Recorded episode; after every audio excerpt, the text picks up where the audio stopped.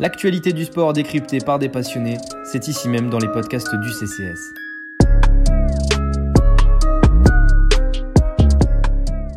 Bonjour euh, à toutes et à tous, euh, on se retrouve aujourd'hui pour un nouveau podcast du CCS euh, Basket.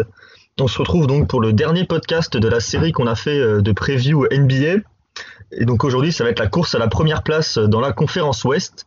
Nos previews sur la course au tanking, la course au play-in et sur les outsiders de l'Ouest sont disponibles, tout comme toutes les previews pour les équipes de l'Est. Et donc dans cette preview de la course à la première place, on va parler des Clippers, des Lakers, des Nuggets et d'une équipe surprise qu'une certaine personne ici voit gêner la hiérarchie à l'ouest. Donc pour ce faire, je suis avec, avec trois jolis bonhommes. Bonjour, bonjour les gars. Bonjour à tous et à toutes. Salut. Salut. C'était Ben, Erwan et Pierre dans l'ordre. Vous avez sans doute reconnu leur voix parce que bon, c'est des voix inoubliables. Erwan McGregor. bon, on rentre direct dans le, dans le vif du sujet. Ben, tu vas nous parler un petit peu de l'intersaison des Clippers, puis nous, nous dire qu'est-ce que, qu'est-ce que tu en penses? Ouais, carrément.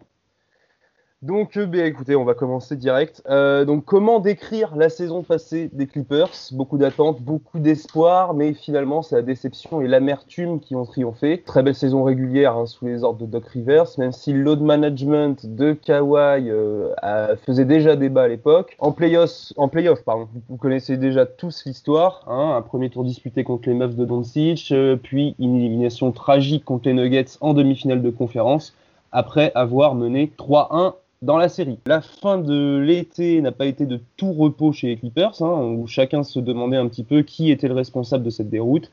Et finalement, le 28 euh, septembre, une tête est tombée, celle du head coach Doc Rivers. Le 20 octobre, Tyron Lue est nommé entraîneur des Clippers. On aura l'occasion d'en reparler. Euh, sur, le marché automnal, euh, les Clippers ont procédé à quelques ajustements. Le soir de la draft, hein, dans un trade à trois équipes, les Clippers récupèrent Luke Kennard, en échange de Landry Chamette et un pic de draft. En, en 33e position, il récupère à Daniel Autourou, un pivot physique mais encore brut. Et en 57e position, l'arrière scoreur athlétique sorti de Yuko, Jaden Scrub. Premier coup de tonnerre aux Clippers, ce Montrezarel, sixième homme de l'année dernière, euh, ne resigne pas et rejoint les rivaux des Lakers. Pour compenser, c'est le champion 2019 avec les Raptors, euh, le très utile euh, Serge Ibaka qui débarque pour 19 millions de dollars en 1 plus 1. Resignature de Marcus Morris pour 4 ans et 64 millions d'euros, euh, d'euros, de dollars, pardon, et de Patrick Patterson pour 1 million,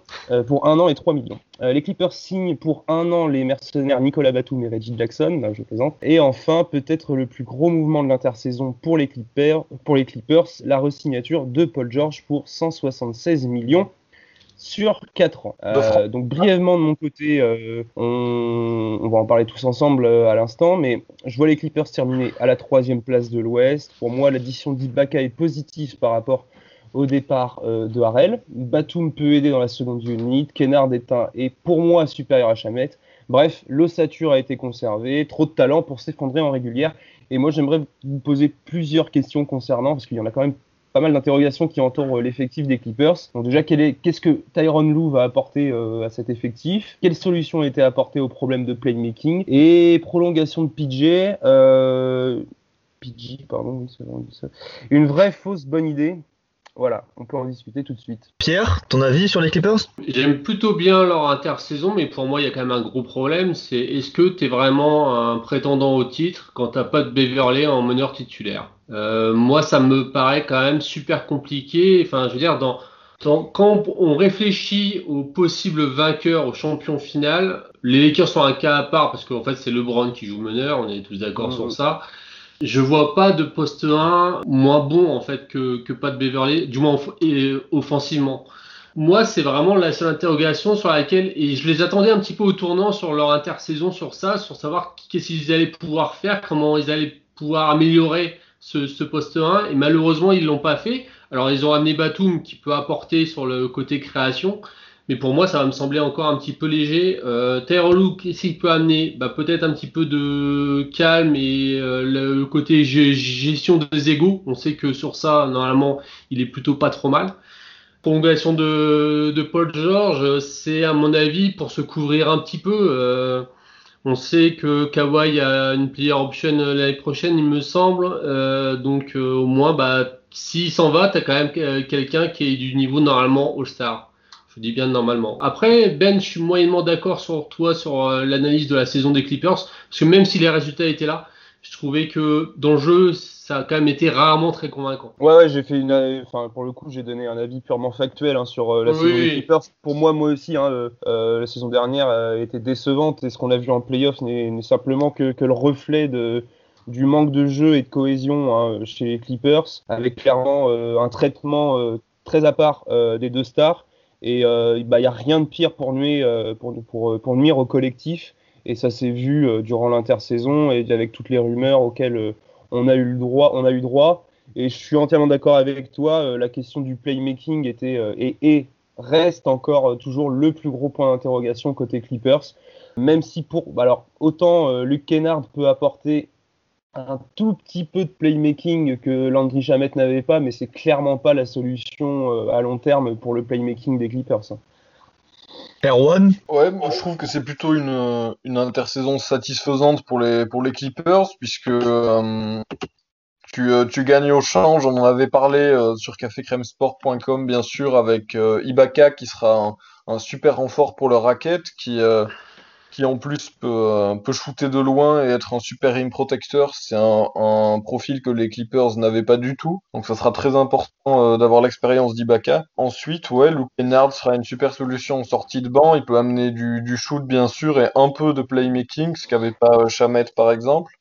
Après, euh, comme l'a dit Pierre, le problème va être le playmaking, même si on a vu l'année dernière que Kawhi avait un rôle un peu plus un peu plus playmaker que qu'auparavant, mais ça reste insuffisant. Il n'y a pas de créateur élite dans cette équipe et c'est difficile de, gagner un titre sans créateur élite. Ça me donc pour moi, est-ce que les manques ont été euh, suffisamment comblés pour euh, pour rattraper le retard, euh, notamment sur les voisins des Lakers? Bah, Pas forcément.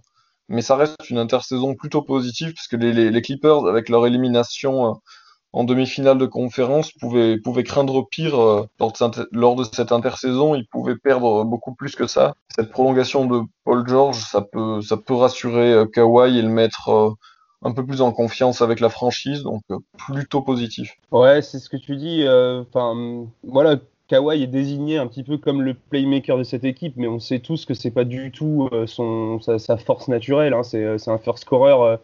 Euh, quand il a le ballon dans les mains, c'est rare quand il, quand il va faire la passe qu'il faut pour, pour fluidifier le jeu. Mais, après, voilà, c'est comme ça, c'est son profil et tout. Mais effectivement, le manque de, de, playmaking va être très compliqué à gérer. J'ai été surpris qu'ils tentent pas le coup Rondo. Je pensais qu'ils, je pense qu'ils l'ont tenté, mais que Rondo a, préféré aller à Atlanta. Ça aurait été vraiment une belle option pour, euh, pour les Clippers. Puis je reviens, moi, personnellement, sur la prolongation de PG. Il y a, y a deux temps pour moi dans cette prolongation. Certes, euh, dans l'immédiat, vraiment dans, dans l'instant présent, cette prolongation, comme vous l'avez dit, rassure un petit peu tout le monde. Mais d'un autre côté, j'aurais préféré qu'ils attendent l'été prochain euh, pour voir un petit peu la réussite sur l'année 2 du duo parce que pour le coup, c'est vrai que bah, 4 ans, c'est long pour un mec comme, comme Paul George, sachant que tu as hypothéqué euh, ton avenir déjà en, donnant 5 pics de draft euh, pour le récupérer. Donc euh, ouais, je, trouve que le, timing pour le projet de la franchise à long terme pourrait être néfaste. Donc parce que si le duo se casse la gueule et que Kawhi décide de partir, même si Paul George est encore là, bah ça voilà, ça peut ça peut casser pas mal de trucs. Après avoir re-signé Paul George, je pense que c'est le meilleur message qu'on peut envoyer à Kawhi en lui disant voilà, il est déjà sous contrat Paul George, tout est bon, il, ne reste plus que toi à signer. Sous, réserve évidemment que la saison se déroule euh, relativement bah, bien. mais, c'est pour les pour les Clippers, re-signer Paul George est quand même la plus grosse assurance et le plus la plus belle la plus belle chose qu'ils pouvaient montrer à Kawhi pour parvenir à le re-signer, je pense. Bah, tout dépend comment va se passer la saison prochaine en fait, parce que s'ils font la même chose que cette année en en, allant même pas en demi, en, en finale de conférence, euh, bah, je pense que Kawhi sera en, en, position pour, pour, se poser des questions et puis euh, voilà, euh, être décisionnaire de son avenir parce que c'est-à-dire que là, c'est quand même à, qui tout double. Hein, je veux dire, si, s'ils ont s'ils atteignent pas les objectifs qu'ils veulent, à savoir être champion NBA, qui est quand même un objectif qui, qui, qui, enfin, qui, voilà, qui implique quand même beaucoup de choses, bah, ça peut ça peut clairement jouer un mauvais tour à l'avenir des Clippers. Hein. mon, Après. Après, le plus grand mauvais tour qui aurait pu être joué à l'avenir des Clippers, ce serait de perdre les deux, d'être une équipe de merde et de même pas avoir les pics de draft comme les Nets ont été il y a pas très longtemps. Et là, ça aurait été vraiment catastrophique. Donc, garder Paul George a quand même, est quand même une réussite pour moi. Enfin, c'est une signature qui est quand même euh, une réussite, même si le prix va être élevé à la fin. Je pense que c'est quand même une bonne chose qu'il l'ait faite. Et après, tu parlais de jouer le titre. Moi, ça fait ça fait un an que, enfin non, même plus d'un an que je le répète, et que je dis que pour moi les, Clippers étaient en tout cas moins favoris au titre que l'étaient euh, les Lakers ou les Bucks euh, à mes yeux l'an dernier. Les Bucks, je me suis trompé dessus. Les Lakers, je me suis pas trompé dessus, parce que pour moi, il y avait un manque aux Clippers et qu'il y a toujours, qui n'ont pas bouché, alors qu'il a été clairement identifié par tous les suiveurs de la NBA c'est qu'il n'y a pas de joueur capable de contrôler le tempo. Il n'y a pas de joueur capable de mettre en place sur le terrain un système qui n'a pas été euh, prédéfini avant un temps mort ou quoi. Il n'y a pas de joueur capable d'inventer quelque chose, de créer quelque chose plus loin que juste être balle en main, pick and roll et voir la passe logique. Et que ce soit Lou Williams, Kawhi ou même Nico Batum qui arrivent, ils sont capables de faire des passes, de tenir le ballon en pick and roll, de remonter la balle et tout, mais ils sont pas capables de faire ce qu'un Rondo, ce qu'un Chris Paul est capable de faire, ce qu'un LeBron est capable de faire justement. C'est pour ça que tu parlais Ben de Rondo, ça aurait été un ajout parfait à cette équipe. Reggie Jackson aussi qui est dans le roster pour moi n'est pas n'est pas capable de contrôler le tempo euh, d'un point de vue, en tout cas pas au niveau que certains meneurs sont capables de le faire en NBA. Et pour moi, c'est quelque chose qui manque, qui manque beaucoup. Euh, d'ailleurs, on en avait parlé aux Bucks et qui manquera beaucoup aussi aux Clippers euh, cette saison. Encore plus que le playmaking. Parmi tous les noms que tu as cités, on n'a que des créateurs pour, c'est des créateurs pour eux-mêmes en fait. C'est ça, c'est que collectivement, c'est pas voilà, c'est pas des mecs qui vont jouer pour les autres et faire la passe pour les autres. Voilà, c'est une addition d'individualité plus qu'un collectif du côté des Clippers. On l'avait vu la saison dernière, on l'a vu en playoff et, et voilà, je pense qu'on est tous d'accord là-dessus. Donc euh, et puis voilà, je pense qu'on est tous d'accord pour dire que la saison régulière, euh, ils vont ils vont réussir à, à, se hisser sur le podium et ensuite en playoff. Euh, on a tous des réserves, je pense. Après, il y a quand même, quand même l'arrivée d'Ibaka qui est intéressante dans le sens où ça va permettre de jouer euh, five out ou en tout cas en tout cas d'un petit peu un petit peu libérer la raquette où il y avait Motress qui, traînait beaucoup avant et ça pour le coup ça peut quand même aider à ouvrir le jeu sans avoir nécessairement un playmaker qui ouvre le jeu en mettant en place quelque chose mais ouvrir le jeu par définition parce que Ibaka peut jouer au large. Pierre? Ouais, euh, je voulais un petit peu revenir sur ce qui a été dit. Il y a aussi, euh, moi, l'addition qui me surprend peut-être le plus, c'est Luke Kennard, sachant que tu gardes Lou Williams. C'est deux, deux gros shooters. Euh, alors, il y en a un qui peut beaucoup plus créer pour lui-même que, que l'autre. Et en fait, justement, moi, c'était sur cette position. C'est à ce moment-là que je pensais vraiment qu'ils allaient faire l'effort sur un, sur un playmaker. Et ils l'ont pas fait. Ils sont, ils sont, ils sont restés sur un sur une arme offensive euh, juste de, de tir, ben, ça je trouve ça un petit peu curieux. Après, les Clippers, pour euh, revenir sur des choses quand même plus positives, c'est que défensivement, va falloir se, se, les coltiner quand même. Hein. Quant à euh, le, le, le, 5 défensivement, ça peut être une des meilleures défenses de NBA en saison régulière tout, Complètement, assez facilement. Euh, L'ajout d'Ibaka et ce que tu dis sur euh, le côté du spacing, euh, je te rejoins Guillaume aussi, ça peut faire que du bien, justement dans ce, cette physionomie, c'est-à-dire d'une équipe qui manque de, créateurs. Plus du crée d'espace, plus c'est facile de créer aussi. Côté un petit peu logique. Et juste, je vais revenir sur le choix Paul George de prolonger. En fait, c'est qu'ils n'ont pas le choix en fait comme tu dis, Ben, ils ont donné 5 tours de draft. donc, du coup, enfin, tu peux pas te renforcer via la draft dans les prochaines années. Donc, tu es obligé d'investir sur les mecs que tu as déjà. Pour moi, ils sont un petit peu, euh, c'est un petit peu aussi ce que ça veut dire, en fait. C'est-à-dire que tu as fait un tel effort, un tel sacrifice sur ton avenir que tu es obligé de sécuriser les, mecs que, que, tu as si tu veux pas descendre trop bas. Ouais, exact. Euh, je pense qu'on a fait le tour euh, sur les Clippers, les gars. Vous avez rien à ajouter? On a à peu près tous dit la, même chose dans tous les cas. si vous voulez dire vos pronos. Le classement exact. de chacun Ouais, vos, pronos exacts. Euh, je les ai pas sous les yeux. Du coup, Ben, tu les vois avec combien de victoires? Tu as dit troisième? Ouais, j'ai dit troisième. Euh, le nombre de victoires, c'est toujours aléatoire, surtout. Euh, non, je, je préfère pas en donner, sinon ça va être, ça va être un peu galère de s'y retrouver. Mais voilà, troisième. je n'ai pas le nombre de victoires non plus sous les yeux. Mais avec, tu les vois plutôt avec une bonne avance sur les Blazers que tu m'as mis euh, quatrième ou les Mavs que tu as mis quatrième Ou tu vois plutôt serré. Je ne sais plus, mon petit Guillaume, je ne sais plus. Tu n'as qu'à demander euh, aux autres avant.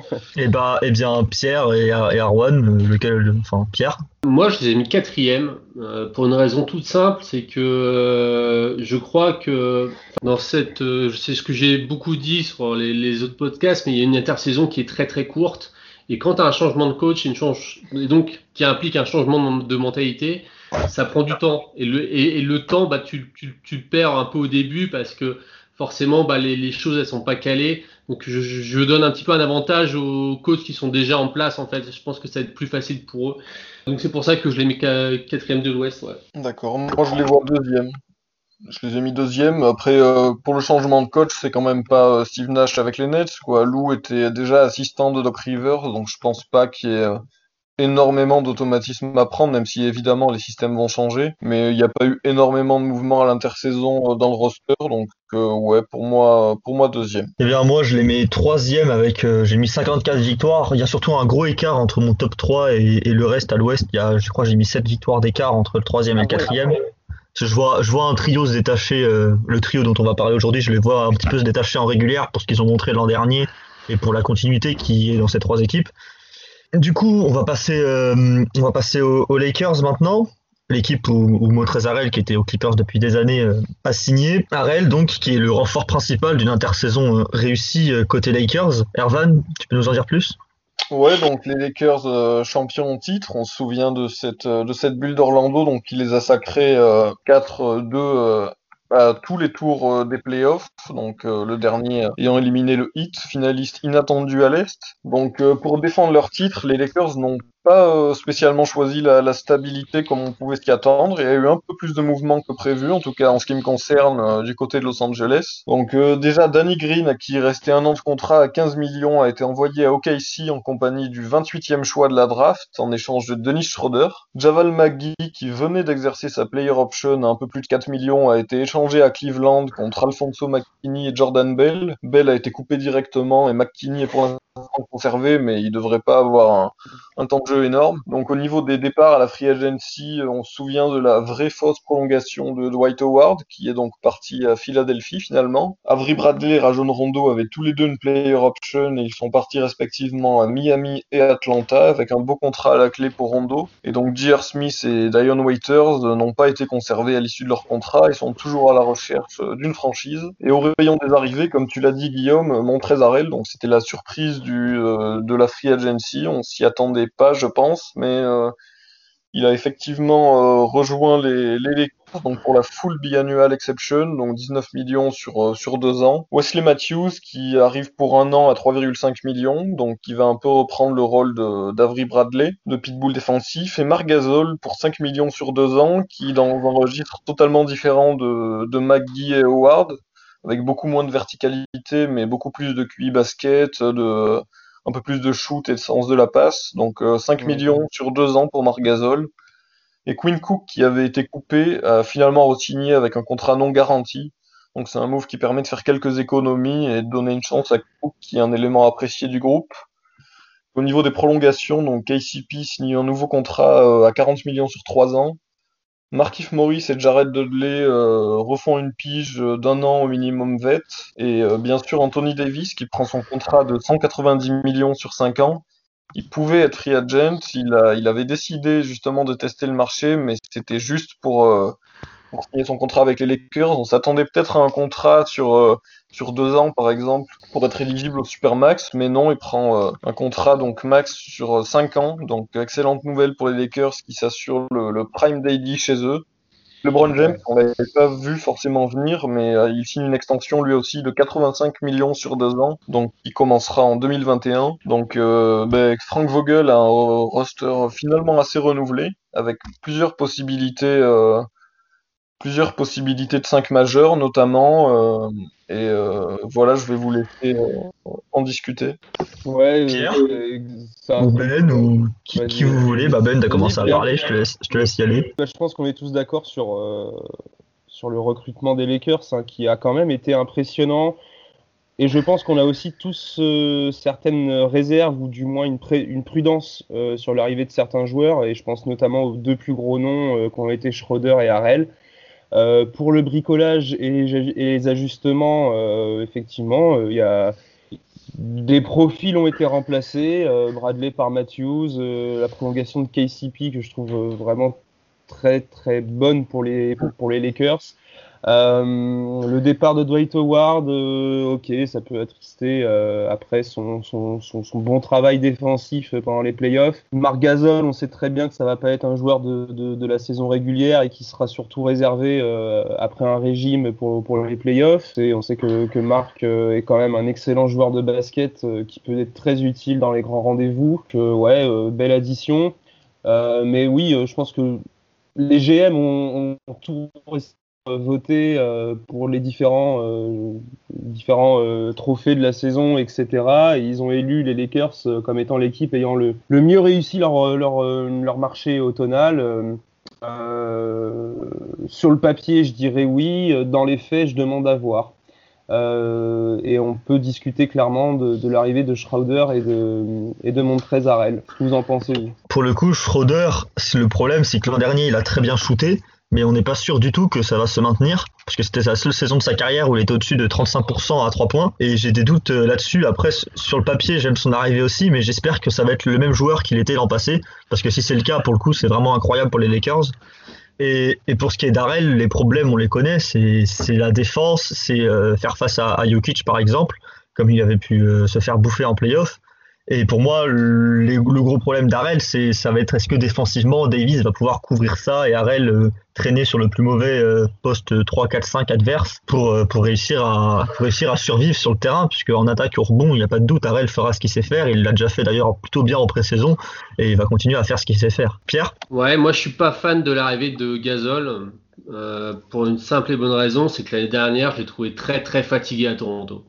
Mais très fatigué, quoi. Enfin, je veux dire, dans, dans, la série euh, Boston-Toronto, dès que Gasol était sur le terrain, il était ciblé. Et c'était quasiment des points à chaque fois. Ce qui est dur à, dire parce que ça a été un, un deep etc. Hein. Mmh. Mais, mais, mais, mais, franchement, dans la, dans la mobilité, etc., enfin, moi, il m'inquiète beaucoup en ah fait. Bah Après, après ça, ça, reste un super joueur. Enfin, dire, le QI basket, ça, tu, tu le perds pas, etc dans quel état il est? Moi, c'est pour moi, c'est une vraie question. Euh, si c'est euh, si, si, les Lakers récupèrent euh, le, le de l'année dernière, je suis pas convaincu du tout que ce soit une bonne nouvelle. Et bon, après, tu, tu, tu récupères Arel. Bon, effectivement, on connaît, hein, on connaît ses limites, on connaît ce qu'il amène aussi. Euh, moi, ce qui me gêne, grosso modo, c'est que la force des Lakers première était la défense l'année dernière.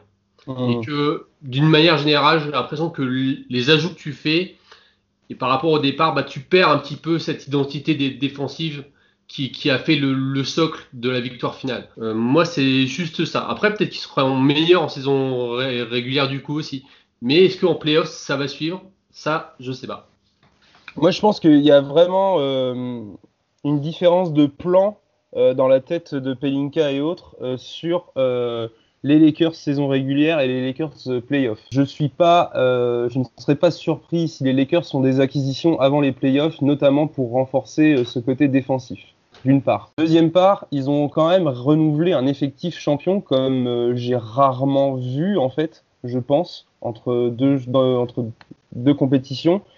Et je pense, on verra s'ils ont raison, qu'ils planchent sur le fait que l'adversaire qu'ils retrouveront en playoff euh, seront peut-être euh, plus offensifs que défensifs et qu'ils pourront euh, et pourront davantage scorer. Je pense que ça, va être un peu le plan général pour la saison avec des équipes un peu plus offensives que défensives et je pense qu'ils ne s'attendent pas à retrouver une équipe comme, comme peut l'être Miami en, finale ou, je ne sais quoi.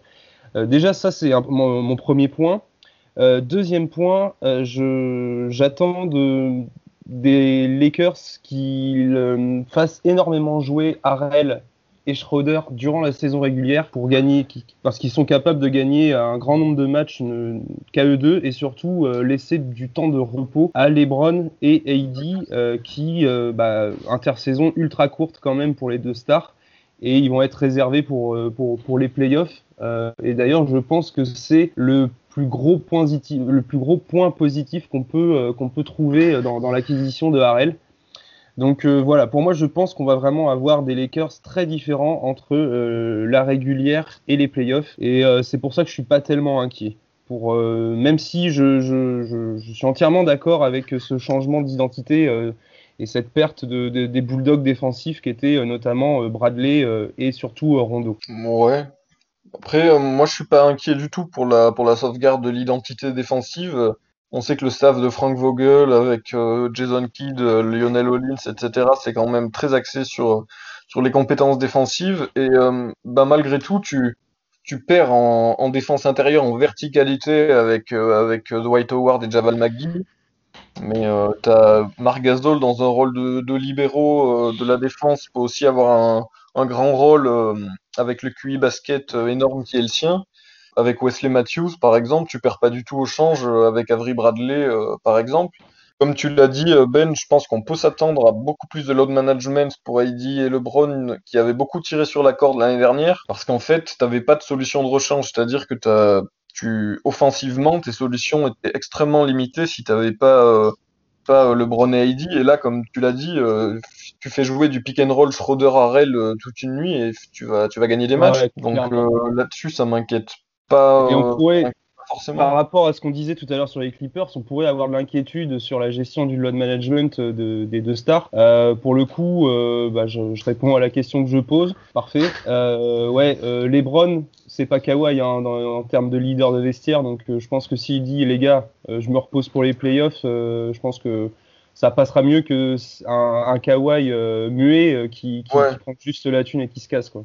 carrément et LeBron euh, n'habite pas à San Diego Ouais, déjà. Non, non, c'était une, une petite boutade, mais en plus, Guillaume, tu disais que tu étais peut-être inquiet pour Denis Schroeder. C'est vrai qu'on n'a aucune preuve qu'il fera la même saison que l'année dernière, mais c'était sa première saison euh, finalement avec un créateur élite en la personne de Chris Paul, et il le retrouvera avec LeBron James. Les shoots ouverts que lui donnait Chris Paul, il les aura avec LeBron. Il jouera euh, deuxième arrière, Schroeder, euh, probablement dans le 5 majeur, d'ailleurs, d'après- les derniers échos. Il avait un rôle de sixième homme l'année dernière. Apparemment, il serait dans le 5 majeur, donc euh, plutôt en poste 2 et il, trouvera des solutions de, démarquage. Il aura du, en transition, il aura des ballons et il aura beaucoup de shoots ouverts. À mon avis, il, a tout pour, pour faire une nouvelle saison au- au-dessus de, de 36-37% à 3 points. Ouais. Ouais, je suis assez confiant sur Schroeder. Moi, c'est plus Harrell qui m'inquiète sur la durée. Ouais. Après, Harrell, euh, effectivement, en défense, c'est sûr qu'il a, il apporte peu de, peu de garanties, mais euh, dans une équipe avec une mentalité défensive, justement, et avec des bons leaders, je pense qu'il, c'est quand même un, c'est quand même un guerrier. Harrell, je pense qu'il peut se, peut Et- se, s'y mettre et de, ne pas devenir un boulet. Au moins ça, ne, sans, sans être. Et on, on- on en parlait. Le leadership de LeBron, euh, c'est quand même pas celui de, de Kawhi et des autres. Donc je pense que s'il y en a un qui peut mettre un joueur Harrell au travail, sachant euh, qu'il a euh, ce hustle naturel, je pense que LeBron est capable euh, de, de- de faire défendre euh, Harrell. Euh, Je dis LeBron et je parle de, de Vogel et tous ceux qui sont derrière. Oui, c'est pour ça que je suis aussi, pas. c'est que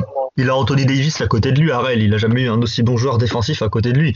Ça aide Ah. beaucoup et ça bouge beaucoup de trous d'avoir Davis à côté de toi dans la raquette pour finir les matchs. Logiquement, ça devrait être ça le line-up pour finir les matchs.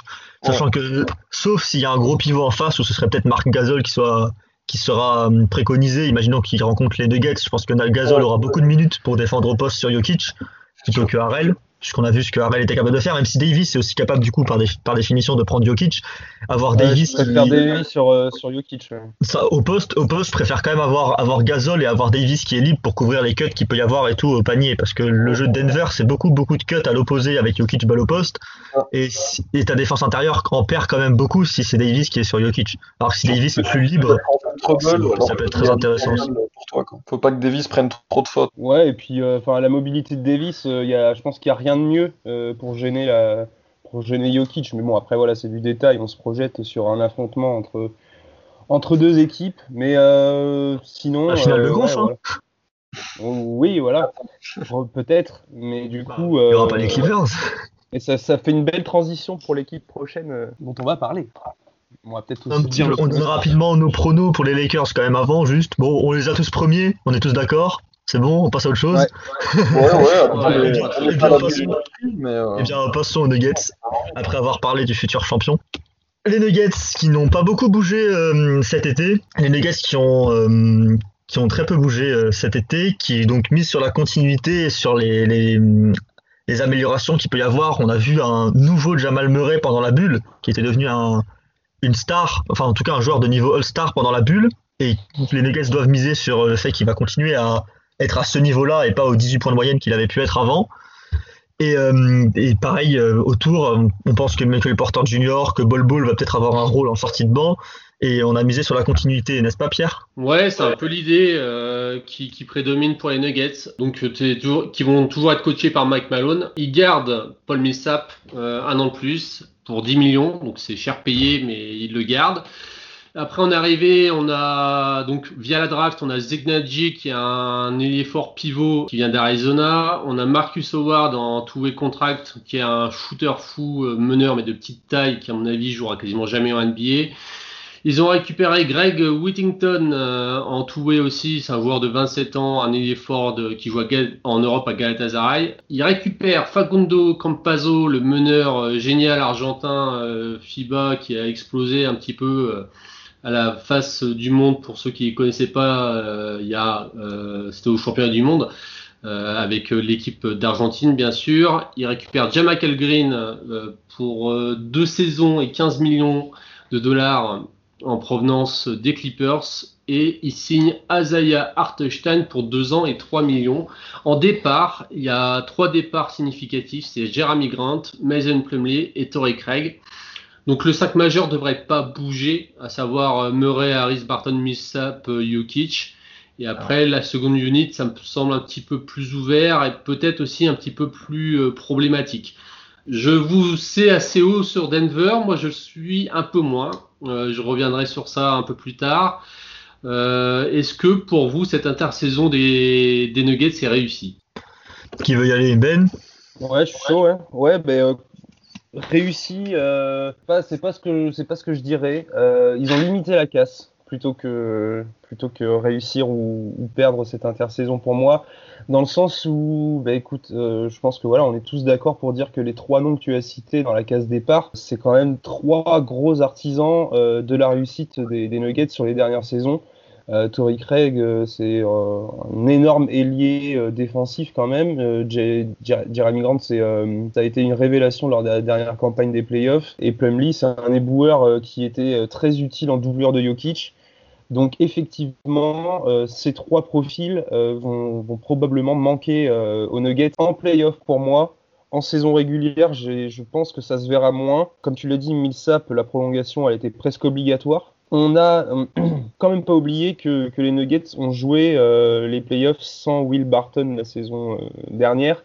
Et je pense que son retour dans l'effectif euh, peut vraiment faire du bien et alors pas compenser l'apport défensif de, Craig, mais, mais bien aider pour les prochains playoffs. Mais si on se focus que sur la saison régulière, je pense que, ce que nous a fait Murray euh, lors des playoffs va se confirmer, du moins je, je, je l'attends et je l'espère pour les Nuggets. Kitsch, bon bah comment comment décrire euh, autre que le meilleur passeur pivot de tous les temps? Et euh, en fait le facteur X de cette réussite de, cette saison pour euh, pour les Nuggets, je pense qu'on peut l'identifier en la personne de, de Michael euh, de Michael euh, Porter Jr. Hein, qui, qui s'est quand même bien montré sur quelques séquences euh, au cours des playoffs, euh, durant la bulle et un petit peu la saison régulière dernière. Donc, est-ce qu'il peut devenir la troisième euh, arme offensive euh, de cette équipe? Ça va être la question de la saison euh, chez Nuggets. Et on verra ensuite pour les playoffs. Mais dans l'état, vu, vu, ouais, vu le talent du, du, garçon et du talent du, du 5 mètres euh, prévu, euh, ça gagne. Ça gagne parce que collectivement, c'est sur la continuité et que Mike, Malone fait un, taf génial. Ouais, plutôt d'accord, euh, plutôt d'accord avec Ben parce que euh, c'est vrai qu'il faut pas sous-estimer ses départs parce que finalement tu peux pas dire que, Denver se soit affaibli puisque tu perds aucun de, tes joueurs majeurs entre guillemets que ce soit Murray ou, ou Jokic ni de longues blessures mais tu as quand même des role players importants qui s'en vont et surtout sur le plan défensif, euh, Torrey Craig, Jeremy Grant pour, euh, pour défendre euh, sur les ailes à l'ouest, c'était quand même pas mal, quoi. Ouais. Donc euh, là, c'est sûr qu'ils vont, ils vont beaucoup manquer à cet effectif. Même Plumlee en rotation de Jokic, on l'a vanné pour sa mauvaise rotation défensive sur, sur Davis en playoff. Mais ça reste quand même un mec qui avait fait plutôt des, bonnes choses dans cet effectif. Ouais, Mike Malone nous a prouvé qu'il avait une bonne capacité d'adaptation. Il a prouvé euh, lors des derniers playoffs. euh, Enfin, moi, je l'ai, je l'ai décou- découvert comme un des meilleurs coachs de la ligue. Pour moi, il faisait pas encore partie de cette classe-là, mais euh, vraiment une super surprise. Il a prouvé qu'il avait une capacité d'adaptation formidable. Donc, euh, je ne doute pas que les Nuggets beaucoup de matchs cette saison. Mais euh, voilà, est-ce qu'ils se sont renforcés pendant l'intersaison? Bah, À part par le retour de blessure de Will Barton, non. Et euh, on attend la progression de Michael Porter Jr. qui pourrait ou devrait passer un nouveau palier. Et ce que j'espère d'ailleurs, puisque j'aime beaucoup ce joueur. Mais euh, ouais, les Nuggets, pour moi, c'est tellement rodé que ça, ça, ça fera sans problème top 4 à l'ouest. Je, j'attends pas à ce qu'ils brisent tellement leur plafond de verre, puisque il y a, il n'y a pas vraiment de, de renfort dans cet effectif et il y a même des pertes qui pourraient s'avérer sous-estimées, notamment dans le secteur défensif. C'est exactement ce que je pense. Euh, J'ai l'exemple de Portland euh, il y, a, il y a deux ans qui, qui, qui bazarde euh, Harkless, euh, Ouais. euh, merde, qui Aminou. Et euh, je, ne- je ne sais plus qui d'autre, encore un ailier défensif. Et on avait vu que ça avait été, euh, bah, on l'a vu l'année dernière, hein, ils finissent euh, à râler pâquerette en en huitième position euh, des playoffs. Et on en a parlé dans nos, dans nos previews papier. euh, des, ils ont comblé ce, ce- cette erreur de recrutement euh, bah, durant l'intersaison. Et ça pourrait, euh, voilà, des role-players euh, très importants défensivement, ça pourrait jouer des tours aux Nuggets. Effectivement. Alors après, par contre, je suis assez confiant sur le staff des Nuggets dans le sens où des joueurs comme R.J. Hampton, Zeke Nagy, qui peuvent euh, trouver leur place assez rapidement dans, leur, dans les rotations durant la saison régulière. Après, voilà, il reste à savoir quel est leur, leur réel plafond à ces, à ces gars-là. Mais, euh, mais ouais, sinon, euh, comme tu l'as dit, euh, c'est rodé. Quoi. Et Arkenstein, bon coup, je pense, par contre. Enfin, bon coup en tout bien tout honneur. Hein. Bah, le rôle que Plumlee avait était, était relativement simple, entre guillemets, qui était juste de poser des écrans, d'être capable par séquence de jouer à côté de Jokic et d'être présent en défense et au rebond sans être non plus élite. Donc je pense qu'un joueur comme Artestein est capable, enfin, je pense que n'importe quel joueur qui a un bon profil physique est capable de reprendre plus ou moins ce rôle sans trop de problèmes. Pas non plus un rôle euh, extrêmement complexe celui que Plumlee avait, même s'il apportait Plumlee un petit plus à la passe. C'était un bon passeur pour un pivot. Mais mis à part ça, il était quand même euh, dans un rôle assez, assez simple. Il y a la prolongation de Montemoris aussi qu'on n'a pas mentionné, que je trouve très intelligente, parce que c'est vraiment le meneur, je crois, qui a le meilleur euh, assist to turnover euh, ratio euh, en NBA la, saison passée, même depuis deux ans. C'est le, meneur le plus propre de la ligue en termes euh, en de, perte de balle par rapport aux passes décisives. Et c'est un joueur qui, qui sait vraiment bien tenir le ballon sur la seconde unit avec Campazzo en plus. Ça va beaucoup, ça va vraiment aider Murray même peut-être parfois à, jouer un peu plus sans ballon. Et Murray, j'y viens. Pour moi, c'est lui qui va être la clé de la réussite de Denver l'an prochain. C'est que pour moi, ce qu'on a vu dans la bulle est Jamal Murray et est le joueur qu'il va être l'an prochain. Pour moi, il aura sa première sélection All-Star et je pense et je pense vraiment qu'il va tourner à, à 23-24 points de moyenne en se, montrant comme vraiment co-star de Jokic et pas juste lieutenant. Et je crois très fort en Jamal Murray pour l'an prochain, même encore plus qu'en Porter Junior, que je pense qu'il va encore avoir besoin, qui va pas en tout cas tout de suite briller au, au niveau où certains l'attendent à 18-19 points de moyenne. Je pense que Porter Junior va plutôt tourner autour des 14-15 points de moyenne et apporter sur certains matchs, tout comme être euh, nul sur d'autres. Et par contre, je vous entends sur les, gros problèmes défensifs que Denver va peut-être rencontrer sur les ailes, malgré la présence encore de profils intéressants comme Will Barton ou Gary Harris qui peuvent prendre un ailier euh, si besoin, et la présence aussi de Millsap et de Michael Green. Mais ce que je pense aussi, c'est que Denver a son premier tour de draft l'an prochain et sur les 3-4 prochaines années. Et je serais pas étonné que si Gary Harris ne résout pas ses problèmes offensifs qu'il a eu euh, l'an passé, parce que c'était un joueur à 17 points de moyenne il y a deux ans et l'an dernier il était à 12 et il était vraiment pas, pas du tout efficace. Je serais pas étonné ait Gary Harris plus un premier tour de draft contre un, euh, je dis le nom au pif parce que c'est le nom, le, le profil type, mais contre un Robert Covington ou contre un euh, joueur capable en tout cas de défendre sur les ailes. Je serais pas, je serais pas étonné que Denver bouge à la trade deadline ou autour de la trade deadline pour récupérer un ailier capable de défendre. Il y avait eu des même un énorme contrat qui va être difficile à refourguer, euh, notre ami Harris. Mais par contre, euh, clairement, euh, oui, oui, ça peut. il peut être, il, peut être une, marchandise pour renforcer le côté défensif des Nuggets durant, durant la saison, c'est sûr. Ah Porter Junior, par exemple, ça pourrait peut-être intéresser les Bulls d'avoir un joueur qui est sous contrat plus qu'un an avec Harris, récupérer un pick de draft dans l'histoire, alors que Denver pourrait récupérer Porter Junior qui irait bien avec le jeu en termes de qualité de shoot et qualité défensive, et qui pourrait ainsi re-signer ensuite pour moins cher et plus long. Perso, j'aime bien cette idée, par exemple. Erwan? Ouais, moi, ils avaient été dans la course à un moment pour, euh, pour Drew Holiday euh, cet automne. Il y avait eu des rumeurs sur Bradley Bill aussi. Je pense que s'ils peuvent trouver un arrière euh, meilleur offensivement qu'Aris, ils iront les, les, les, deux pieds et les deux mains dedans. Quoi. Ils ont, c'est vraiment, je pense, leur, leur priorité. Et j'aime petit shout-out à PJ Dozir aussi qui a fait une super bulle et que j'attends un bon niveau cette saison. C'est vraiment un joueur ultra propre, PJ Dozir. Et j'espère qu'il va, qu'il va confirmer ce qu'on a vu. Et Pierre, du coup, euh, tes incertitudes? Moi, je, je, suis un peu dans, dans l'expectative avec les Nuggets parce que je trouve que les départs sont vraiment sous-estimés. Euh, Jeremy Grant, Torrey Craig, Mason Plumlee, défensivement, c'est très costaud. Ça leur permettait quand même d'avoir une certaine assise défensive, même si on sait que c'est pas leur force première aux Nuggets. Et je trouvais que ce côté-là, bah, ça n'a pas été remplacé vraiment par un Michael Green qui va apporter. Les autres, on n'a aucune garantie quand même. Euh, Facundo Campazzo, euh, il a 29 ans, il fait 1m80. En NBA, on sait que voilà, ça peut être un peu compliqué. C'est pas sûr que ça, ça fit, euh, ou du moins tout de suite.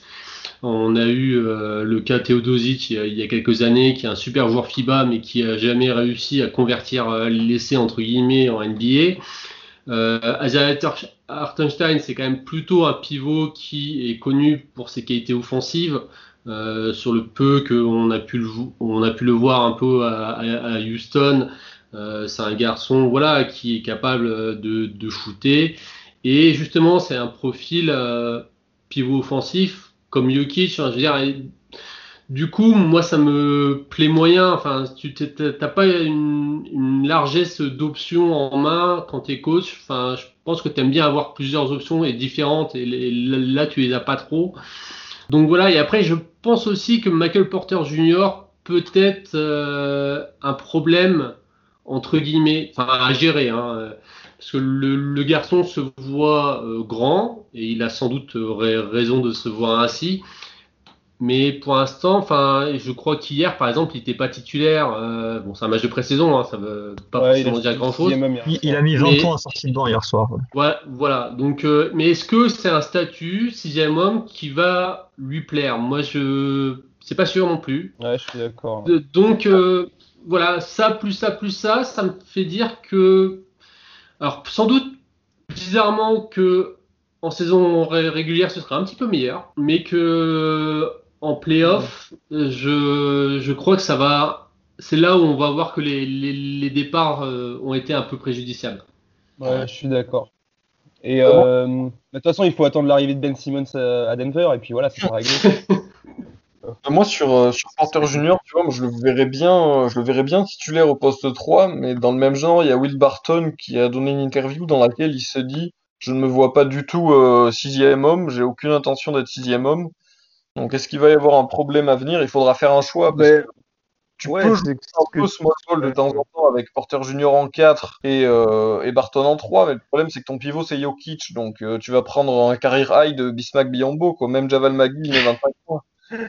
Euh, Porter Junior, ouais, dans certaines franchises, il serait 4, mais à Denver, tu peux que le mettre 3, quoi. Tu peux pas le mettre à côté de Jokic. Donc, il va falloir faire un choix entre Porter Junior et Grant. Est-ce que tu vas arriver à amadouer Porter et à lui dire, tu vas être notre sixième homme, mais avec 30 minutes par, euh, par match, tu vas avoir tes tickets shoot, etc. T'inquiète, c'est mieux que d'être euh, que de jouer sans ballon euh, dans le 5. Est-ce qu'ils vont arriver à aménager un peu les égaux C'est surtout que, bah, comme tu le dis, genre, si tu mets pas Barton en 3 dans le starting 5 annoncé, défensivement, tu es négatif en fait. Enfin, je pense. Parce que Murray, oui, bon, bah, ça va. Mais Jokic, euh, Jokic euh, Porter Junior, euh, c'est chaud quand même. Ah c'est chaud de laisser ça. Donc, si tu veux compenser ouais, les quelques déficits défensifs, avoir Barton, c'est quand même une grosse sécurité. Après, comme tu le dis, en saison régulière, tu peux tester des choses quand même. Hein, quand tu vas aller jouer les Hornets, tu peux, tu peux laisser, tu peux laisser Michael Porter en 3 et voir ce que ça donne sur un match. Ouais, par séquence. Voilà, c'est ça. Donc après, voilà, de toute façon, on sait que la question des Nuggets, les questions et les interrogations qu'on a, elle s'applique pas particulièrement euh, sur les 72 matchs à venir, mais sur euh, les playoffs. juste un gars, il y a un gars qu'on n'a pas encore mentionné, c'est aussi Bol Bol. Bon, il est peut-être encore un peu frais pour avoir un réel impact, surtout en playoff à terme, mais vu son profil physique et vu que Denver a l'air de faire quand même de bonnes choses en termes de développement de joueurs, moi je serais pas étonné de le voir être tenté d'être utilisé par séquence comme euh, un poste 4 capable de défendre et de switcher et ça m'étonnerait pas de le voir, de le voir, euh, en tout cas de voir Mike Malone euh, en régulière sur des matchs faciles, tenter de l'utiliser euh, pour voir ce qu'il est capable de faire, ce qu'il est capable d'apporter justement.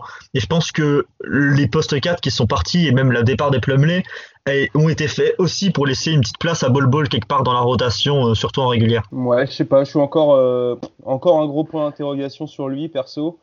J'attends de voir ce qu'il fera tout simplement et ce que, ce que Malone va, va en faire cette saison. Je ne pense pas que les. Alors, certes, les Nuggets vont sûrement essayer de, le développer en parallèle, mais je pense pas qu'ils comptent sur lui, en tout cas pour cette saison, pas encore en tout cas. Et juste, Pierre, tu, faisais le parallèle entre euh, Campazzo et Teodosic tout à l'heure. Alors, je suis pas démesurément optimiste pour Campazzo, mais il me semble quand même que le fit joueur-équipe est largement meilleur que Teodosic mm. Clippers à l'époque.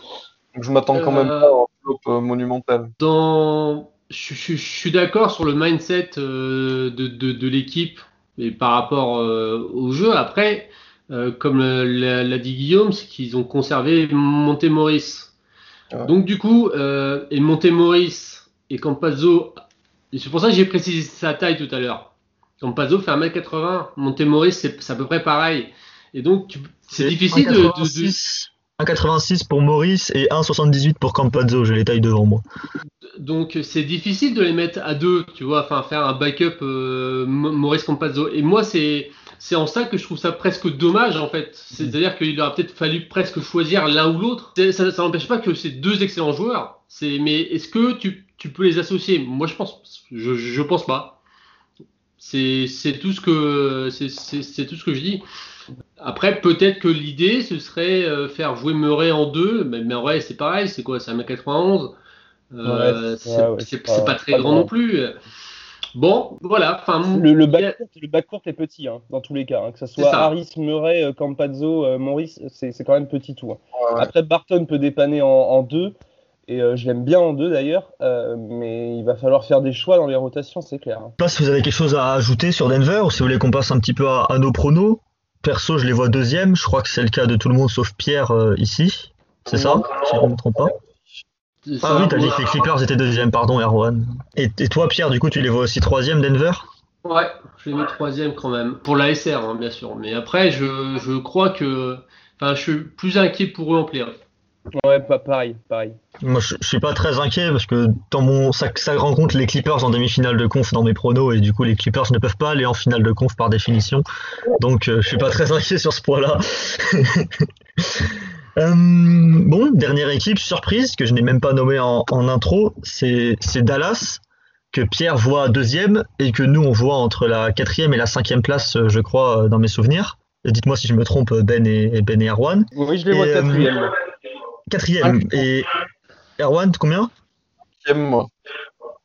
Moi, c'est moi c'est cinquième aussi Dallas, je crois. Dans mes pronos, c'est Portland que je mets quatrième. Bref, et donc Dallas, Pierre, tu les vois deuxième après une intersaison euh, finalement avec peu de mouvements significatifs, enfin un seul mouvement vraiment significatif et une draft réussie. Dallas, c'est une équipe donc qui a échangé euh, Seth Curry, qui était euh, l'un des artisans du fait que Dallas était une super attaque l'an dernier grâce à son mouvement sans ballon et sa qualité de shoot, mais aussi l'un des artisans de la défense très moyenne et très douteuse parfois, surtout de la seconde unit de Dallas l'an dernier. Et donc il a été envoyé à Philadelphie contre Josh Richardson, qui lui est un, très bon défenseur et un joueur capable en attaque, même si c'est très bien plus irrégulier, surtout au shoot que Curry. Et c'est le mouvement principal qu'ont fait, euh, fait les Mavs euh, cet été, avec les arrivées aussi de James Johnson, de Wes Iwundu et de Nate Hinton. Donc Wes Iwundu qui est un ailier euh, plutôt défensif qui vient du Magic. James Johnson, on sait qui c'est, mais il va peut-être être plutôt utilisé comme monnaie d'échange dans un trade, vu qu'il est à 17 millions en dernière année et que du coup c'est un contrat finissant et pour récupérer un, contrat plus long et un joueur qui est meilleur, si Dallas n'a pas envie d'avoir d'argent l'été prochain, sachant que Giannis n'est plus disponible par exemple.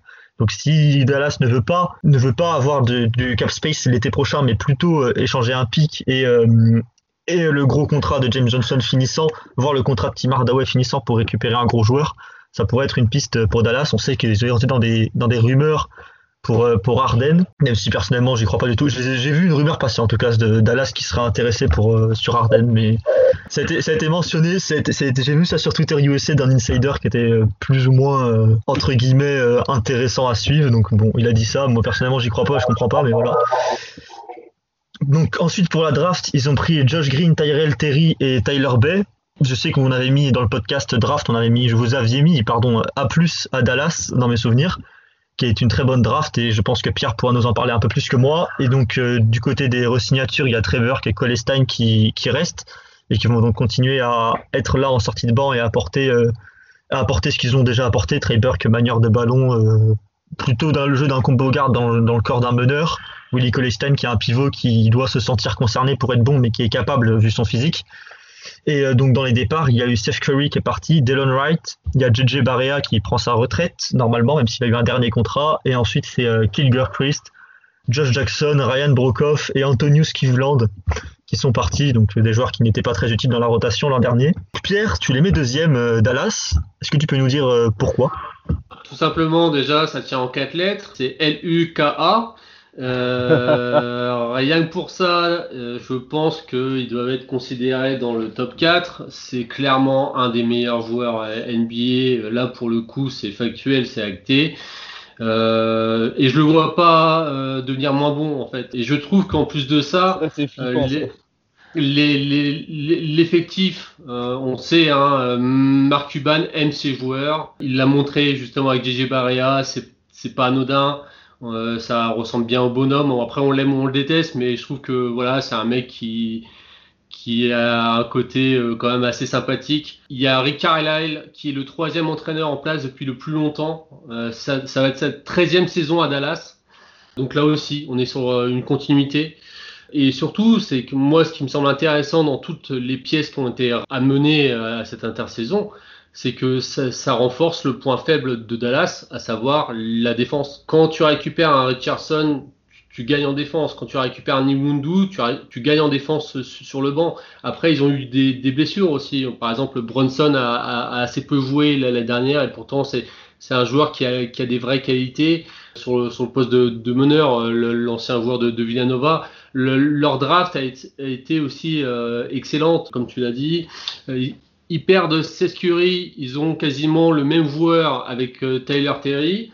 Ils récupèrent euh, le B de, Colorado qui peut être, même si c'est un two-way là, euh, c'est un joueur qui a une panoplie, enfin une versatilité défensive qui est, qui est très intéressante. moi j'aime beaucoup ce qu'ils ont fait. Après le, le seul hic, pour, euh, pour Dallas, et la, seule interrogation, c'est savoir s'ils vont euh, réussir à avoir euh, un, un Porzingis en bonne santé, ce qui ne semble pas le cas parce que le dernier truc que, que, j'ai lu, c'est que visiblement, il serait pas dispo avant mi-fin janvier. Donc, donc voilà, mais, mais après, je trouve que enfin voilà, tout ce qui est construit me semble pertinent encore une fois, l'aspect continuité dans une intersaison euh, bien raccourcie me semble intéressant. Pour ça que je l'ai mis si Ben Ouais, ben, euh, moi je suis entièrement d'accord avec, euh, avec ce qu'a dit Pierre. C'est vrai que je ne les mets pas aussi haut pour l'interrogation que Pierre, que Pierre a évoquée en, la personne de, de Christophe Porzingis. On ne sait pas trop, on sait pas trop hein, à quel niveau il va arriver et quel, et quel physique il va, il va pouvoir proposer à Dallas. Euh, oui, c'est ma seule interrogation en fait concernant euh, concernant les Mavs, hein, parce que voilà, je pense qu'on est tous d'accord pour dire que Luka Doncic est dès cette troisième saison pour lui euh, un candidat au titre de, MVP. On aura l'occasion d'en reparler dans d'autres productions. tu, tu l'as dit, le recrutement est intelligent. Je trouve que, que, que Josh Richardson colle vraiment mieux à l'état d'esprit de Dallas et au fonctionnement des systèmes de Carlisle que que c'est Scurry, hein, tout simplement. Euh, ouais, euh, il est capable de porter le ballon, il est bon défensivement, il, il, est, revanchard par rapport à, son expérience ratée du collet de Fila. Euh, donc je pense qu'en association avec, avec Doncic, ça peut vraiment être sexy. Iwundu, Bay, Josh Green, tout ça, ça, ça défend.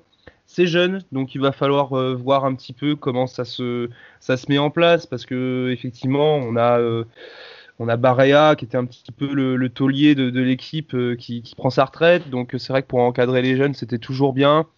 Et, euh, voilà, après, euh, je trouve que pourrait, on pourrait parler des, rotations de, de Carlisle, je pense, parce que ça, ça le mérite d'être évoqué. Mais à côté de ça, non, je trouve que, j'adore Marc Cuban, moi, pour le coup. Et je trouve que le projet Dallas se construit d'une main de maître pour le moment. Et euh, on pourra reparler de, l'intersaison future de, des Mavs, euh, comme tu l'évoquais Guillaume. Moi je pense que James Johnson euh, est un joueur qui a toute sa place dans l'effectif de Dallas cette saison. Donc surtout que c'est un contrat expirant, donc je vois pas pourquoi il faudrait le trader maintenant. pareil pour Tim Hardaway Jr. qui a toute sa place dans l'effectif. autant attendre la Free Agency 21 pour voir ce qu'on fait d'eux, euh, en fonction de si on peut recruter une troisième star ou si, euh, ou si on, les garde tout simplement avec des contrats inférieurs. Mais ouais, moi pour le moment, c'est ces deux joueurs qui sont presque les deux plus expérimentés euh, de l'effectif ont clairement leur place dans, la rotation. Et James Johnson en compagnie de Porzingis dans une raquette de playoff, je suis assez content de voir ça moi. Et puis même, justement, pour rebondir sur James Johnson, j'en ai pas parlé tout à l'heure, mais euh, vu que Porzingis s'est blessé, ils vont être très contents de l'avoir euh, Dallas en début de mm. saison. Et je pense que c'est un mec qui peut complètement fitter. Euh, T'as un Doncic qui rend de toute manière le, jeu tellement plus facile pour tout le monde que que voilà, c'est pour moi la, la définition d'une superstar. C'est ce qui rend les, les autres meilleurs? La, la, réponse est oui. Donc euh, c'est c'est la marque des grands et je crois vraiment moi aussi qu'ils ils vont le, le, garder et puis avoir Tim Hardaway Junior sur le banc en, en scoreur express comme, comme, ça fait ça, ça se fait beaucoup c'est vraiment top quoi. Donc euh, bah, je, le vois plutôt démarrer en deux mais... Bah, je pense que d'ailleurs, euh, voilà, c'est ce que je, c'est ce que je voulais savoir. Euh, il ressemble à quoi votre 5 majeur de Dallas pour la saison prochaine? Bah pour moi, ça serait Doncic, Hardaway, Richardson et euh, une raquette euh, Porzingis, euh, Kleber interchangeable quoi. Ouais, d'accord. Toi Pierre, tu vois quoi comme 5 J'ai le même 5 de départ qu'Arwan perso. non, moi je serais parti avec Doncic, Richardson, Finney Smith, KP et Kleber. Ouais, moi je suis assez, d'accord. ouais, bon, c'est grosso modo la, oui, c'est la même chose. Euh, mais euh, et du coup, les, moi, c'était ce qui m'intéresse euh, et je voulais en discuter avec vous parce que moi, j'ai pas particulièrement de réponse. Ça ressemble à quoi le, la seconde unit pour vous? Bah, du, coup... du coup, du Josh Green, Trey Burke, t'as Hyrule Terry qui t'envoie un peu sur les extérieurs. T'as Wesley Wundu, James Johnson, Dwight Powell, il te reste Kolestein, Marjanovic.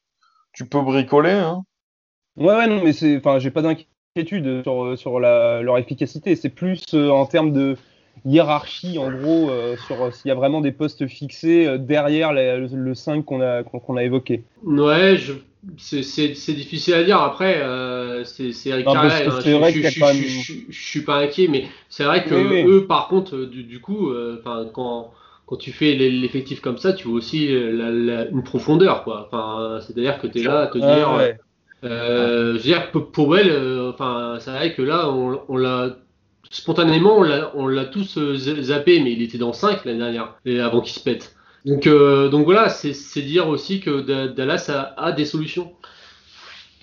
Ouais, c'est vrai, mais comme disait Ben, il y a des équipes, tu vois, tu me, dis, je te sors leur seconde unit, quoi. Les, Mavs, j'ai pas, j'ai pas un, un, second 5 qui me vient à l'esprit tout de suite. Quoi. La hiérarchie derrière les titulaires, elle est pas hyper claire, même si. Euh, le truc, c'est que plus à Dallas, t'as as Doncic qui, qui, va jouer, euh, ouais, il joue quoi 35 euh, minutes par match quasiment. Donc, ouais, même peut-être plus, ça se trouve. Ouais, et du coup, genre, bah, en fait, il y a pas mal de ces petits joueurs qui ont, euh, enfin ces petits joueurs, ces role players qui, euh, qui ont des, euh, des, temps de jeu plus ou moins équilibrés entre la seconde et la première unité. Et c'est d'ailleurs, d'ailleurs ce que j'adore hein, chez, chez Carlisle. Et, et, du coup, c'est vrai que pour du coup, les rotations sont pas très claires, mais il y a beaucoup, beaucoup de choses à faire et beaucoup d'arrangements à, effectuer. Et, et, ouais, c'est pour ça que je pense qu'il y, a un certain brouillard au niveau des rotations. Et, euh, c'est peut-être aussi bien parce que finalement, il n'y a pas de hiérarchie et que en fonction des profils en fonction de ce que tu as besoin euh, dans l'instant, bah, Carlisle peut te faire rentrer euh, bah, deux ou trois shooters extérieurs, deux ou trois défenseurs extérieurs euh, euh, en fonction des besoins sur certaines séquences et je trouve ça cool. Ouais. Vous, trouvez ouais, pas que, vous trouvez pas que ça manque un petit peu d'un deuxième euh, meneur entre guillemets derrière Doncic vu que Trey Burke ça reste relativement limité? Un peu le remplaçant de Delon Wright qui est parti cet été. Vous trouvez pas que ça manque un petit peu peut-être de création quand Doncic est sur le banc ou qu'il se repose? Moi, non, euh, j'ai pas cette inquiétude là. J'ai pas du tout ouais, cette inquiétude là parce que euh, tu as voilà, Brunson euh, est vraiment, dire, à Villanova, c'était vraiment ce rôle-là qu'il avait de, créateur. C'est même peut-être même sa qualité première en fait. C'est pas c'est pas un, un shooter né. Euh, Brunson, c'est vraiment un organisateur euh, un peu à, l'ancienne, j'ai presque envie de dire. Terrell Terry a montré quelques flashs à ce niveau-là à Stanford l'année dernière. Bon, je suis pas sûr qu'il joue des masses, mais il est aussi un petit peu capable et il va être développé dans ce sens. Donc, non, moi, je, je, je, je, suis vraiment pas inquiet par rapport à la création. Même Josh dit, même euh, Richardson, hein, euh, je, je, le vois bien tenir euh, la main par séquence aussi. Hein, ça, ça me dérangerait pas de le voir. On, on l'avait vu euh, sur sa dernière année à Miami, qui, qui, tenait beaucoup le ballon, ce qu'il n'a pas fait à Fila. Alors, est-ce que, mm. si ça se trouve, c'est peut-être aussi ça la raison de, de, de, la, de la, chute de, performance de, Richardson, c'est qu'il n'avait plus le ballon en main, contrairement à sa dernière année à Miami. Donc, peut-être que là, sur certaines séquences, il va pouvoir retrouver un petit peu ce ballon euh, derrière Doncic et pour le coup être encore plus performant parce que moi ça me déplaît pas de le voir ballon en main et le voir passer des ballons. Hein. Surtout que c'est pas un catch and shooter non plus incroyable, hein. c'est pas une menace extérieure hallucinante, Josh Richardson. Donc euh, c'est pour ça d'ailleurs que je mets Tim Hardaway dans le 5 parce que je trouve que si tu mets, euh, Finney Smith en 3, Richardson en 2, t'as peut-être pas ouais. un spacing idéal à mon sens, mais défensivement par contre ça a du sens. Ouais. Mais moi, ça me dérange pas de voir euh, Richardson aux côtés de Doncic euh, en, en, qualité de, de, défenseur extérieur et euh, avec quelques catch and shoot si possible et s'il peut. Et euh, quand Doncic sort sur certaines séquences, le voir tenir le ballon et, et créer pour lui et pour les autres. Hein. Ça, ça, moi, je trouve vraiment que Richardson peut, peut bien s'adapter à cette équipe en tout cas. Il a le profil, ouais. Du coup, je sais pas si vous voulez rajouter quelque chose sur Dallas, les gars. Moi, perso, j'en ai déjà parlé. Le seul truc que j'ai pas mentionné, c'est que j'ai peur pour Porzingis. Il revient là, je crois, c'est début ou mi-janvier, euh, les prévisions pour son retour de son opération du genou qui a eu lieu en octobre. Moi, j'ai des doutes. J'espère qu'il va pouvoir être euh, en bonne santé toute la saison parce que vu comment vu la tournure que sa carrière commence à prendre, ça me fait vraiment peur pour lui et ça me ça m'embêterait vraiment que que Porzingis tout simplement bah, se retrouve blessé euh, un match sur deux en moyenne, enfin qu'il joue que que 50 matchs ou 40 matchs par saison à chaque fois et que ça et que ça tout de suite un plafond de verre sur la saison de Dallas puisque Doncic tout seul peut faire de belles choses. On l'a vu contre les Clippers, mais Doncic tout seul n'est pas capable de, je pense, de passer un tour de playoff euh, quand même. Je pense qu'il a quand même besoin d'une seconde star avec lui, puisque Porzingis est quand il est en pleine forme. Oui, clairement, je pense que c'est le facteur X de la réussite de, des, des, des, Mavs cette saison, euh, et notamment en playoff, euh, même si on n'a toujours pas réellement vu de quoi était capable le laiton en série éliminatoire, comme disent nos amis québécois. Mais, mais ouais, effectivement, ouais, ouais, il faudra, il faudra surveiller l'avancement euh, physique et de, de, de, Porzingis parce que, comme tu le dis, bah, ça commence à devenir un peu inquiétant. C'est ça, je vous trouve un peu haut sur, euh, sur les Mavs, parce que même si on s'attend à ce que John Sich soit candidat MVP et que l'intersaison a été plutôt réussie, je vois pas tellement ce qui peut. Moi, je vois là, je lui fais gagner deux places par rapport à la saison dernière. Il passe de 7 à 5 Je vois pas pourquoi il grimperait euh, de beaucoup plus. Quoi. Pourquoi Chez, chez moi, c'est pareil. Hein. Bah, pour moi, c'est ce que tu gagnes en défense. Tous les ajouts qui ont été faits ont été euh, dans ce sens. Et même si tu marques un petit, enfin, je vois pas pourquoi il marquerait beaucoup moins de points. Après, tout dépend encore une fois si de combien de matchs je joue Crépi, etc. On va pas refaire le débat. Mais euh, ce que ce que tu gagnes en, en défense est vraiment intéressant. Et ça, Mhm. c'est quelque chose qu'ils n'avaient vraiment pas l'année dernière. Donc c'est pour ça que pour moi, ils vont, ils vont monter. D'accord. Ouais, ça s'entend. Au passage, Richardson, on l'a un petit peu montré comme pas nécessairement un très bon shooter euh, dans ce qu'on a dit jusque-là. En tout cas, par rapport à Seth Curry, ça c'est sûr qu'il est moins bon. Mais dans les dans dans les enfin dans les quatre saisons qu'il a passé à Miami, il est à 37% de moyenne, sachant que la saison où il était euh, où il a été le plus utilisé, la saison où il avait bien commencé, où il a mis 17 points de moyenne au final, il était quand même à 36%. Et il y a que la saison dernière à Philadelphie, dans un système bien plus bizarre que ce qu'il avait pu connaître sous Spolstra, où il avait été moins bon shooter à 34%. Mais je pense qu'avec Carlisle, le il peut à nouveau. euh, sa dernière année à Miami. À sa dernière année à Miami, il est à 4 passes D euh, par match. Et Ouais. un- 1,5 perte de balle. Donc c'est pas. Alors qu'il avait quand même pas mal la balle en main, donc c'est pas, c'est pas mal. euh. ouais. C'est pas mal. Je trouve ça intéressant. Et je pense que vraiment, il peut faire une très bonne saison à côté de, à côté de bien rebondir en tout cas de son expérience un peu ratée à Philadelphie et faire une très bonne saison avec le duo Carlisle-Doncic qui permet à beaucoup de monde d'avoir de beaux shoots ouverts. Enfin, Dallas c'était la meilleure attaque de l'histoire l'an dernier en termes d'offensive rating et je pense pas que ça va beaucoup baisser non plus et c'est pour ça que je les vois s'améliorer un petit peu et passer cinquième aussi. Mais après, j'ai quand même des doutes surtout sur Porzingis qui va déjà rater euh, le training camp à nouveau, le début de saison à nouveau, et ça me fait chier pour lui parce que, euh, bah parce que tout simplement c'est un joueur qui, qui je pense a besoin de se mettre en route et de se mettre en forme, de se mettre en confiance justement, et je pense que ça doit lui faire encore mal au moral à nouveau de s'être fait à nouveau opérer euh, en octobre euh, et de rater encore euh, deux mois de basket. euh, je pense que ça va encore le gêner. Est-ce que les Mavs ont un peu de retard justement au- à l'allumage sans Porzingis dans une concurrence ultra concurrentielle? Ouais, je, pense pas du tout. Ah ouais?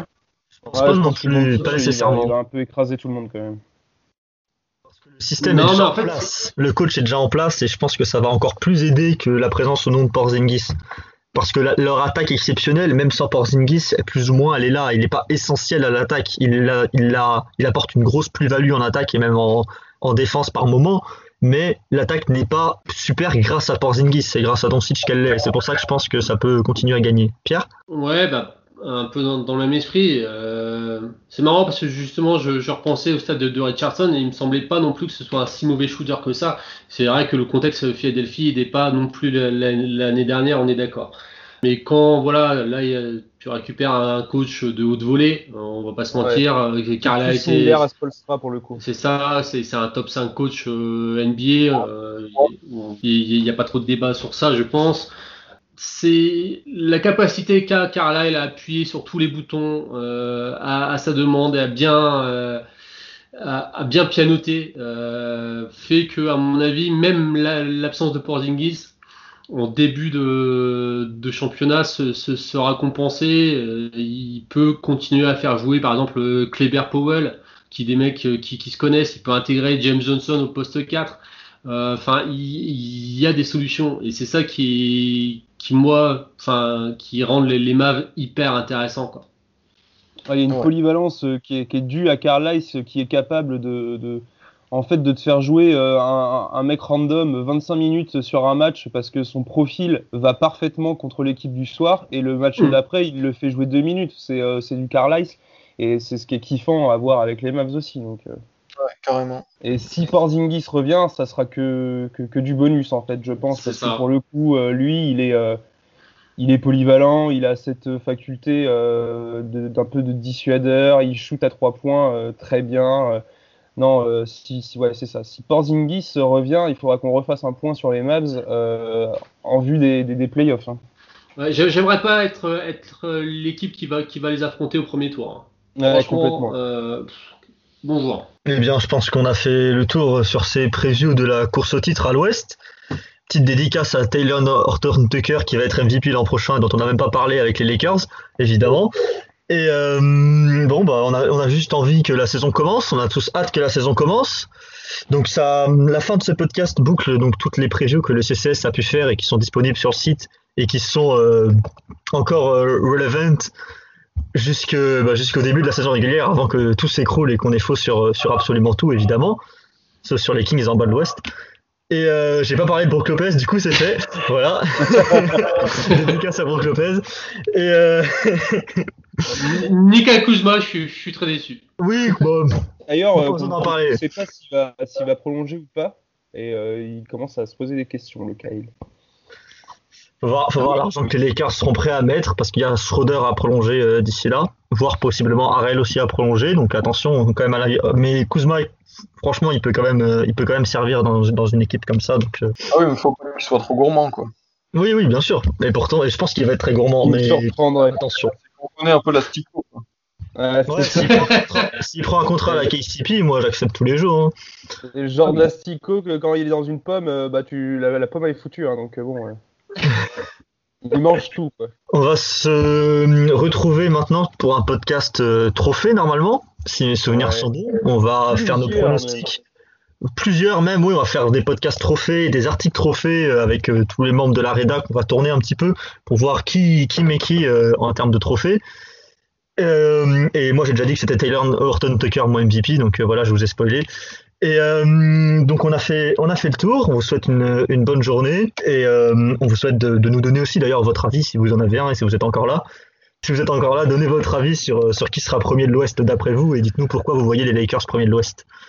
Merci, merci à vous et au revoir. Ciao, Salut. Bye bye.